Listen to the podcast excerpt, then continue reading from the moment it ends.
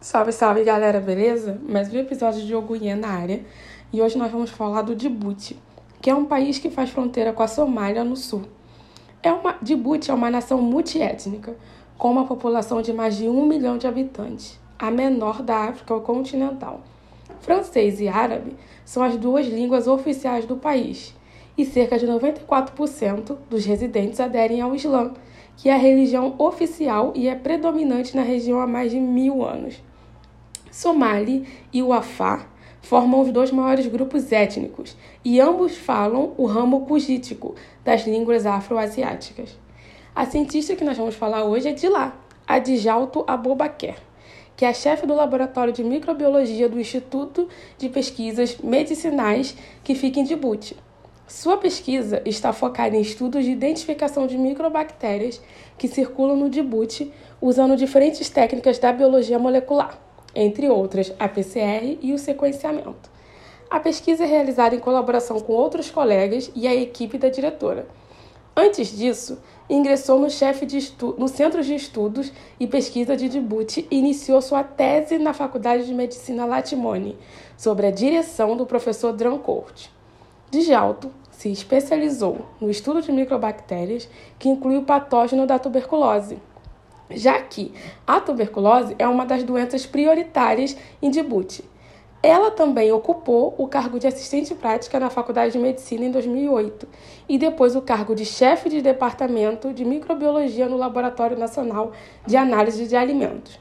Em 2017, ela se juntou em um projeto Atividades de Prevenção a Populações Alvo e Crianças no Mundo do HIV, onde ela liderou boa parte do projeto, conscientizando sobre os perigos da DST e ajudando a prevenir toda a população.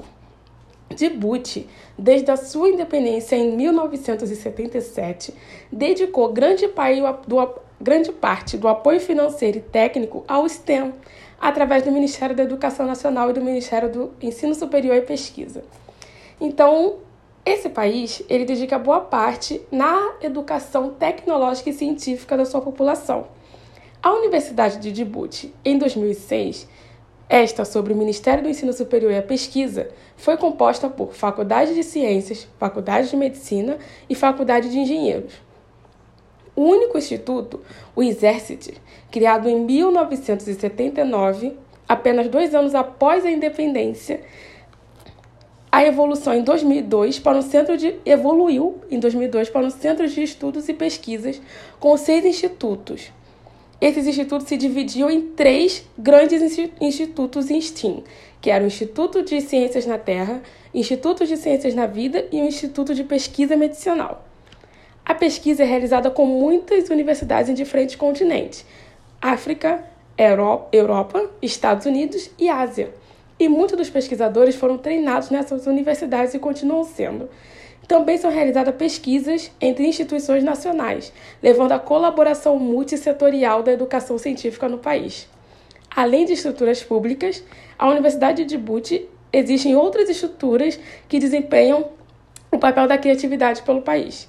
É o caso do Centro de Tecnologia e Inovação, que foi criado em 2017 em 2018, foi lançado o Centro de Liderança Empresarial, que é uma estrutura de suporte para líderes de projeto.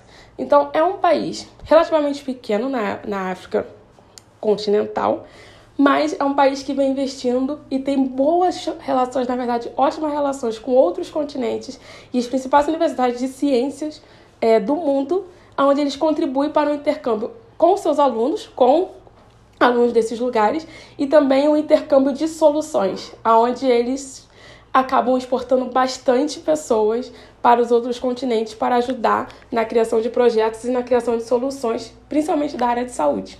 Bom, galera, até a próxima. Antes de ir, eu queria dizer que foi um imenso prazer pesquisar sobre esse país, porque eu particularmente não conhecia e quando eu olhei no mapa do continente africano, ele é um país realmente pequenininho representado no mapa, mas com uma importância enorme para a Terra, vamos dizer assim. Até a próxima. Valeu!